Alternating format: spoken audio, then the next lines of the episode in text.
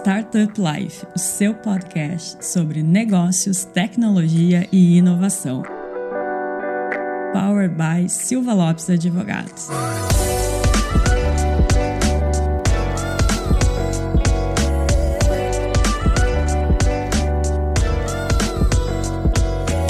Galera, meu nome é Lion Lopes e está começando mais um Startup Life, seu podcast sobre negócios, tecnologia e inovação. E hoje estamos aqui num podcast muito especial, uma collab, um grande amigo aqui, uma celebridade aqui dentro da, dos estúdios do Gramado Summit, vamos dizer assim. E, bom, tá aqui comigo hoje o Marquinhos aqui, o Marcos, né? Oh, você é mais formal, né, Marcos? Eu adoro a informalidade. aqui comigo o Marcos, CEO da Gramado Summit. Esse evento tá incrível, né? Para quem tá vendo a gente aqui, quem não tá escutando, quem tá só escutando escutando, tem que procurar nas mídias sociais aí da Gramado Summit pra entender o quão lindo. Cara, é o evento, sem brincadeira, Marcos, o evento mais bonito. Obrigado, cara. Que eu já Obrigado. participei. Já participei da Gramado Summit uns 5 anos já. Já participei de outros eventos, não vou falar o nome dos concorrentes. Pode falar, não tem problema, não.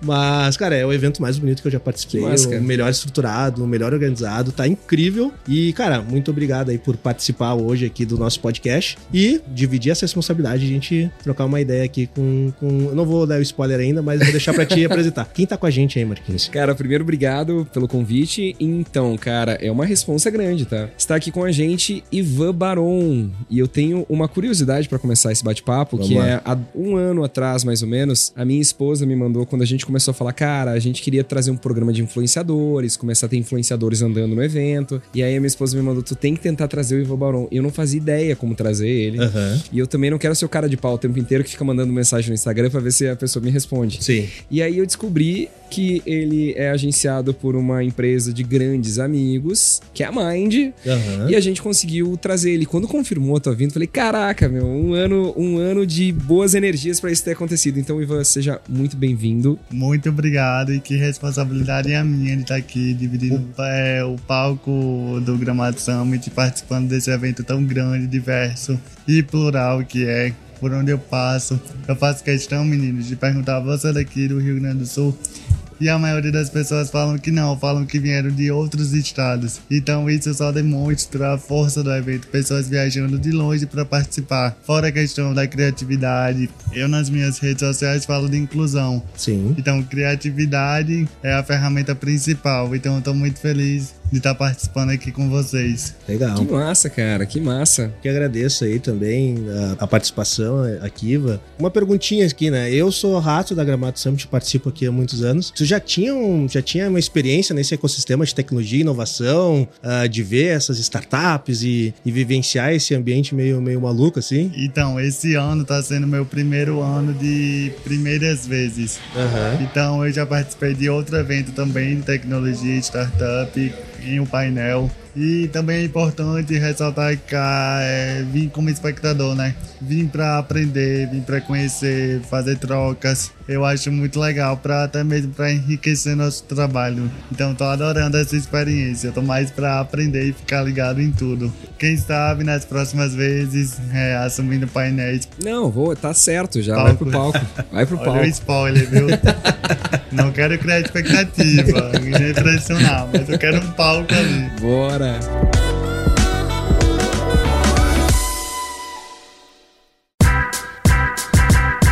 Ivan, deixa eu te fazer uma pergunta. Cara, eu tenho muita curiosidade e é muito particular a minha pergunta porque eu acho que a, a tua figura ela se tornou ainda mais exponencial quando tu participou da, da passagem de faixa com o presidente da República. Ali foi uma coisa que foi muito impactante. Eu acho que a tua figura acabou saindo um pouco de um grupo de digital e acabou atingindo o mainstream do Brasil. Como é que é essa sensação, cara? Porque deve ser uma responsa muito grande também. É pra poucos, pra poucos, né, cara?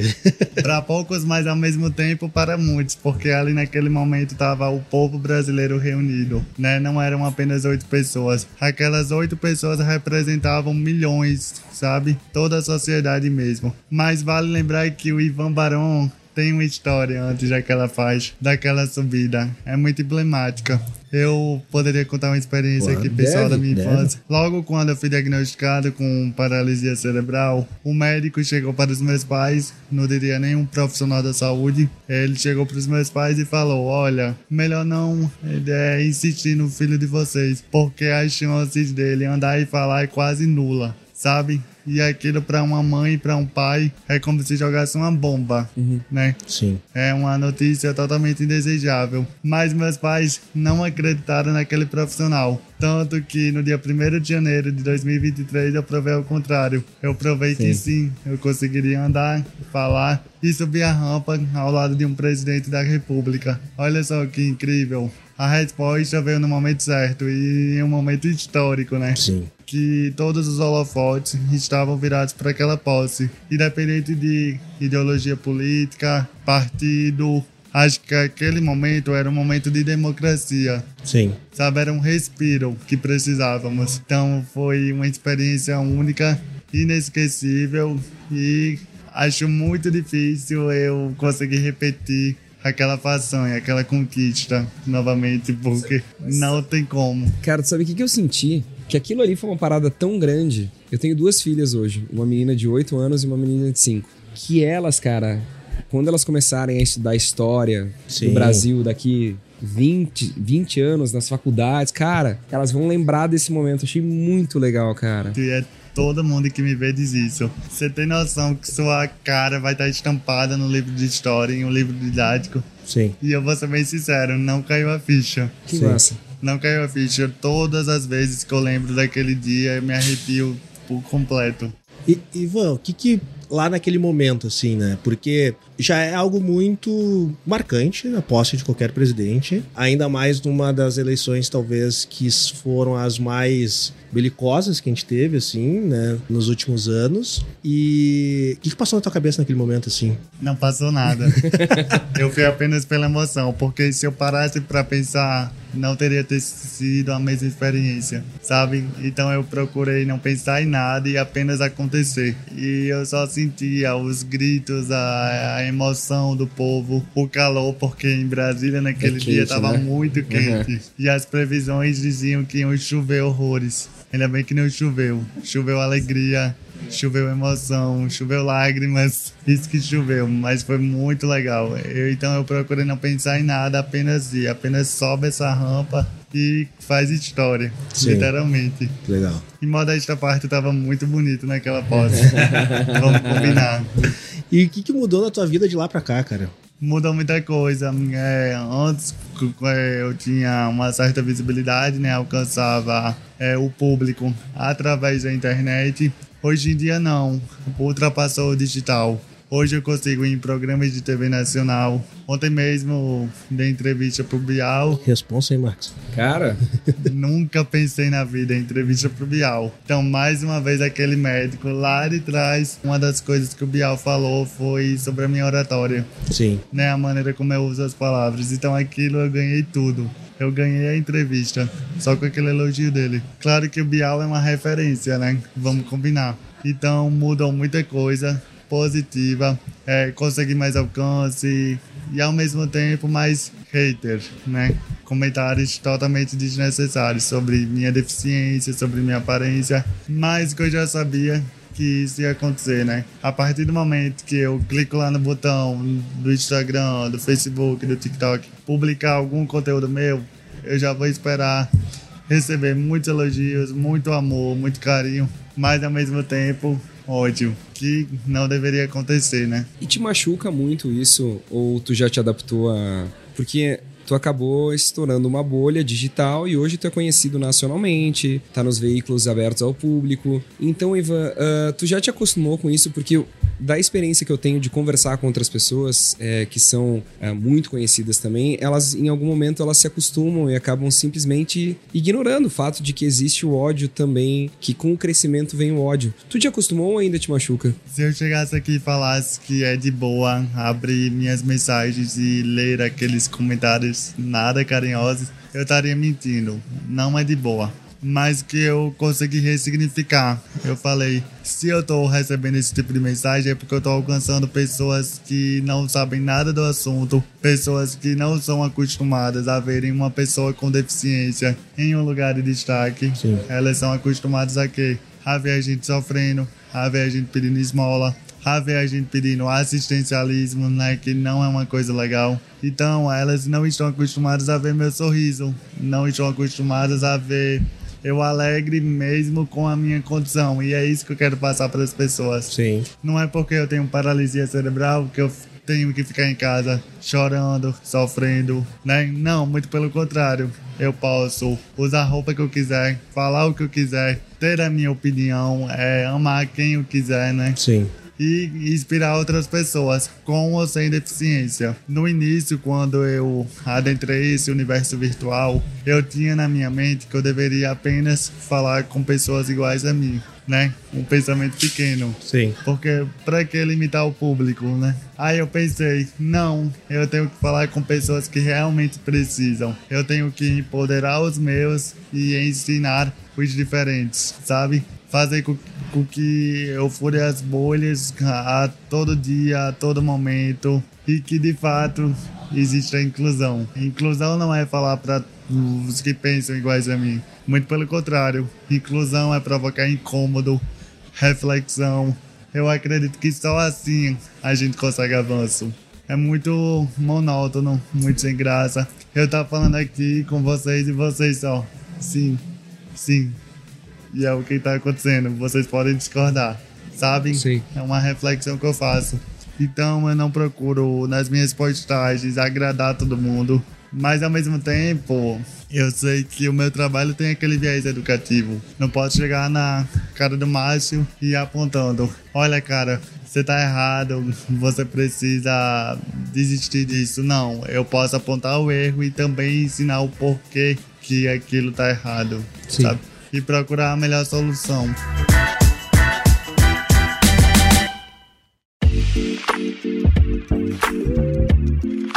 Dentro dessa jornada, assim, quando que tu percebeu que tu estava ganhando uma proporção de influenciar as pessoas, assim, com mensagens e tudo mais. Tem um momento, né? Todo mundo começa ali super pequeno, e eu acho que isso até é interessante para o ecossistema de, de empreendedorismo entender, né? Pô, nesse momento aqui eu entendi que eu estava acertando a mão no meu conteúdo, que eu estava começando a ter uma, uma proporção maior. O que que tu poderia dar, tipo assim, qual é o momento que tu percebeu isso? E se tu pudesse dar uma dica pra galera do que que tu fez certo para conseguir atingir as proporções que tu tem hoje? Aí é que entra os amigos da Might. É, eu comecei em 2018 criando conteúdo para minha bolha. Quando foi em 2021, quando eu abro minhas mensagens, tinha lá Fátima Pissarra, Uhum. que é uma das maiores CEOs de marketing de influência. E ela falando que me conhecia, né? Poxa, a mulher cuida de milhares de influenciadores e influenciadoras. E ela me dá uma oportunidade, não é para qualquer um, né? E ela simplesmente te buscou. Não, vou contar a história por completo. Antes disso tudo, uns cinco meses, eu tinha assistido uma live dela falando sobre mercado de influência. Aí eu falei, e eu tava começando ainda, engatinhando. Postando conteúdos de forma aleatória, não tinha aquela consistência. Mas eu mandei uma mensagem pra ela falando, bem direto, nada profissional. Fátima, Será que você poderia me dar uma oportunidade? Será que você não poderia olhar para o meu trabalho? Eu falo sobre isso, é um Legal. assunto novo que poucas pessoas conhecem. Com o seu apoio, eu vou conseguir furar mais minha bolha. Mandei a mensagem sem esperança nenhuma que ela respondesse. Passou o tempo, tava lá a resposta. E foi muito incrível porque ela só conseguiu ver aquela minha mensagem não por minha causa, mas porque meu conteúdo chegou até ela. O algoritmo, queira ou quer não, colaborou para isso. Eu achei o máximo, fiquei sem reação e aceitei conversar com ela, né? Para entender o que era esse universo de agência de influenciadores. A Maiden, para quem não conhece, é a maior É da América gigante. É gigante. é, da América Latina, não só de números, mas também pela questão da diversidade, da pluralidade. Tem influenciadores de todos os nichos, influenciadores LGBTQs, com deficiência, pretos e pretas. E dentro desses nichos existe também diversidade. Pessoas que pensam diferente. Não é porque um influenciador com deficiência que vai ser igual ao outro influenciador com deficiência. sim. Por exemplo, tem eu, o Ivan Barão e a Pequena Ló. É, o que nos iguala pode até ser a deficiência, mas nós temos opiniões diferentes, né? E isso é a graça para mim da coisa. Não é a igualdade. Esse discurso que somos todos iguais deve ser botado abaixo. Desde cedo, desde a infância, as pessoas, os pais principalmente, na criação de seus filhos, devem ensinar: olha, você é diferente dele por tal maneira e isso deve ser respeitado e valorizado. Não tenta se igualar. Porque quando eu era criança, eu tentava brincar de esconde-esconde da mesma maneira que meus colegas, mas eu jamais conseguiria correr igual a eles. E essa necessidade extrema de querer correr por correr acabava aqui gerando frustrações nada legais, sabe? Até o ponto que de fato minha mãe e meu pai sentou para mim e falou: Ivan, você não é igual a eles, mas você pode brincar junto com eles. Só precisa da questão da acessibilidade, da adaptação e principalmente da mudança de atitudes. E anos atrás, né, o acesso à informação e a forma de acessar a informação era muito diferente, né? Hoje a gente tem uma facilidade de acesso à informação muito interessante. O Ivan hoje traz as informações a respeito de acessibilidade. Tu pensa nessa geração, né? Pô, eu gostaria de ter tido essa informação quando eu era mais jovem, então eu vou tentar trazer essa informação para essa galera que tá passando por esse processo que eu passei quando era mais jovem também. É, sem sombra de dúvidas, fica aquele dilema. Quem eu quero conversar? Se são os mais mais jovens ou os mais velhos que já possuem toda uma ideia criada sobre minha pessoa. Minha pessoa, eu falo pessoas com deficiência. E eu tento unir, sabe?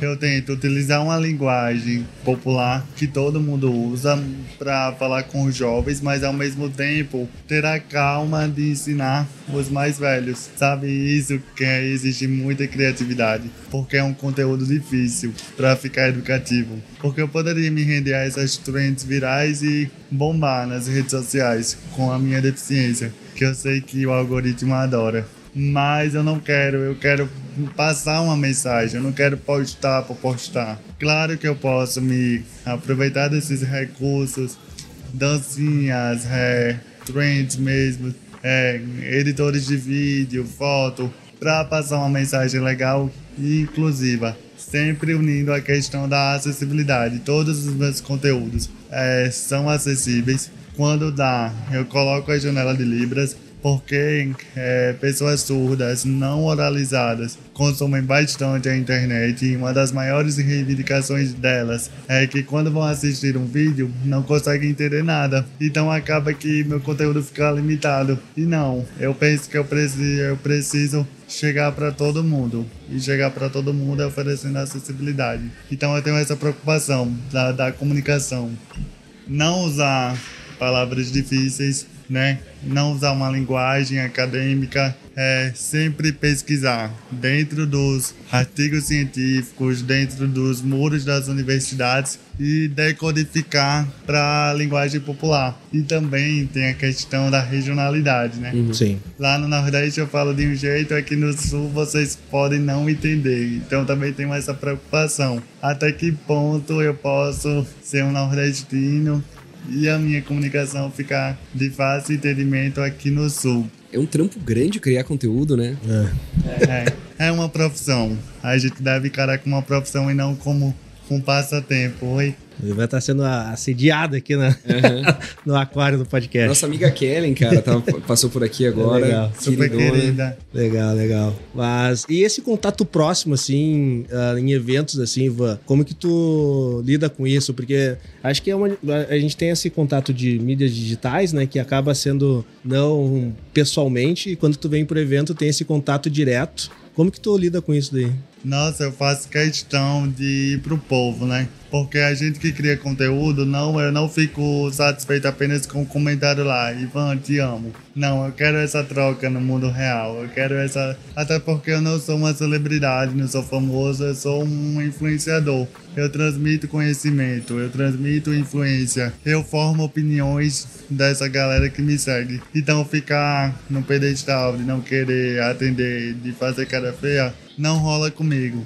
Eu faço questão de abraçar, perguntar o nome, saber de onde vem, onde mora, o que é que faz da vida. Até porque todos os dias eu entro na vida dessas pessoas. Você tem noção disso? Eu até, até hoje eu não tenho. Todos os dias eu tô lá, elas estão escutando minha voz, estão ajudando a eu chegar mais longe, porque se não fossem meus seguidores e seguidoras, eu não estaria aqui no Gramado Summit. Eu estaria lá em Natal, onde eu moro. Sabe que eu, é, deve ser muito doido quando tu tem um número tão grande de seguidores, como é o, o teu caso, porque, cara, tem muita gente consumindo conteúdo, muita gente que pode estar se inspirando todos os dias, né, cara? É uma responsabilidade muito grande. Tu sente o peso da responsabilidade quando tu tá criando esse conteúdo, Ivan? Amigo, muita gente que sabe da sua vida sem você nunca sem você nunca ter visto ela. Tu tem noção disso? Uhum. Tu chegar em um local e a pessoa já falar, oi Ivan. Uhum. Ela fala, como é teu nome eu Sim. te conheço?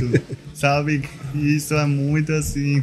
Aos poucos a gente vai se acostumando. Os olhares também passaram a ser diferentes. Antes, as pessoas me olhavam é, pelo fato de eu ter uma deficiência e com olhares de julgamento, né? Ah lá, um incapaz, Será que ele consegue fazer tal coisa? Hoje em dia ainda acontece esses olhares, eu não vou mentir. Não é porque eu tenho visibilidade no, no, Instagram, nas redes sociais, que eu não vá sofrer capacitismo. Mas hoje também tem a questão do carinho, né? Do afeto, das pessoas parabenizando pelo meu trabalho. Então é uma troca super saudável e necessária, porque a gente sente que a gente deve continuar nesse caminho, né? Quando alguém fala que um vídeo meu, uma palavra mudou a vida delas. Porque eu também gosto dessa questão de inspiração sem ser melancólico e sem ser o exemplo de superação. Mas eu gosto de falar o que eu sofri, minhas vivências na infância, na adolescência, até porque precisa para naturalizar, né? Quando a gente não fala de uma coisa, acaba que virando tabu. Uhum. E deficiência, hoje em dia, não pode ser mais vista como tabu. A gente deve sim falar na mesa do café, falar com os nossos filhos e explicar que existem essas pessoas que usam bengalas, cadeiras de rodas, que precisam de um certo. É, uma maneira mais fácil de se comunicar para elas entenderem, sabe? Acho que uma pergunta aqui pra gente liberar, o, o Ivan também. Tu poderia explicar assim, acho que a gente vive em uma comunidade de bolhas, né? E talvez Talvez não, com certeza nós aqui, eu, Marcos, a gente vive dentro de uma bolha que falta bastante informações sobre várias áreas, assim, né? E tu falou, tu falou em capacitismo, né? Pode explicar um pouquinho para essa nossa bolha o que, que é esse conceito? Capacitismo, eu sempre costumo usar uma metáfora. É uma, uma grande família, por exemplo. Tem o irmão racista, a irmã LGBTfóbica, o pai machista e a mãe capacitista. Sendo que é, esse capacitismo é o preconceito e discriminação para as pessoas com deficiência. É uma família de fobias que a gente deve excluir das nossas vidas. E o capacitismo vai além de uma violência física, vai além de uma agressão. Ele se apresenta de várias as formas, é sistemático, assim como o racismo, a LGBTfobia, aparece das maneiras mais explícitas, mas também das maneiras mais veladas, e isso acaba dificultando o combate a ele, sabe? Eu mesmo, quando descobri o termo capacitismo, foi através de uma pessoa sem deficiência. Olha só que problemático. Nem mesmo nós que sofremos diretamente esse tipo de violência sabemos o termo que é. Sim. Por isso a necessidade da gente popularizar. Claro. Da gente falar, amigo, você está sendo capacitista. Amigo, isso é capacitismo. Percebe como fica mais fácil de combater? Quando a gente nomeia as coisas. Ah, um menino que usa óculos. Que menino é esse?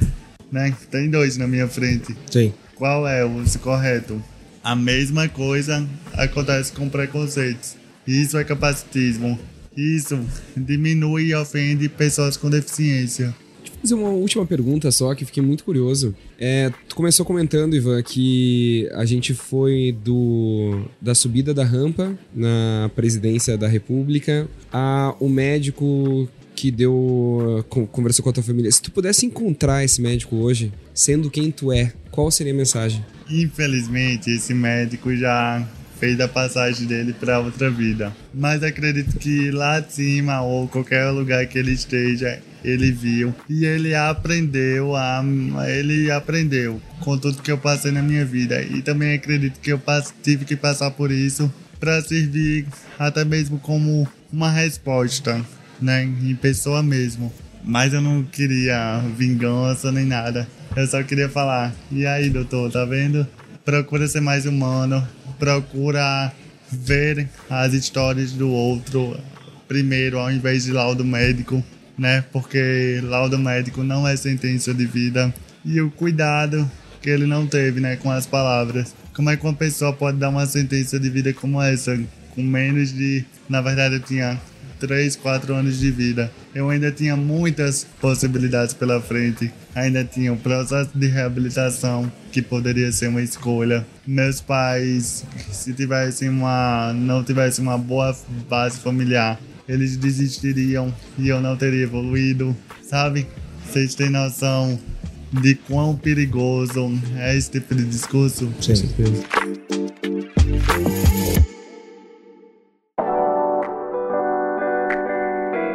Muito bom, cara. Eu acho que foi um episódio incrível aqui pro nosso podcast, assim, com muitas mensagens importantes, né, Marcos? Parabenizar o Marcos de trazer referências, Obrigado. assim, histórias incríveis aqui pra Gramado Summit. Agradecer o Ivan pela disponibilidade de, da sua agenda super apertada aí, separar um Valeu. tempo. Muito obrigado. É. Espero que vocês curtam aí o restante do evento. Marcos, parabéns. Obrigado, Ivan, cara. parabéns. E E ano que vem, meu palco principal no. Gramado Summit. Compromisso ano que vem, Ivan Barão no palco principal da Gramado Olha Summit. aqui, ó. Está gravado, está Tô registrado. brincando, não, mas precisa eu tô- ser palco principal, Não, não. não, não, agora é responsabilidade no palco principal. Mas, Ivan, eu queria te agradecer e fazer mais um agradecimento antes Claro, de encerrar. pô. A galera da Mind, é, a Ju principalmente, ela. A, a, vem- a gente vem há algum tempo já com o Júlio Beltrão tentando construir a ideia de cada vez mais ter mais creators na Gramado Summit, até pra gente sair um pouco dessa bolha de ecossistema de startups. E a gente tá muito feliz com a tua presença, então eu quero te agradecer de coração e conta sempre com a gente. Obrigado, queridos. Muito obrigado, pessoal. Um abração aí pra todo mundo. Tchau, tchau.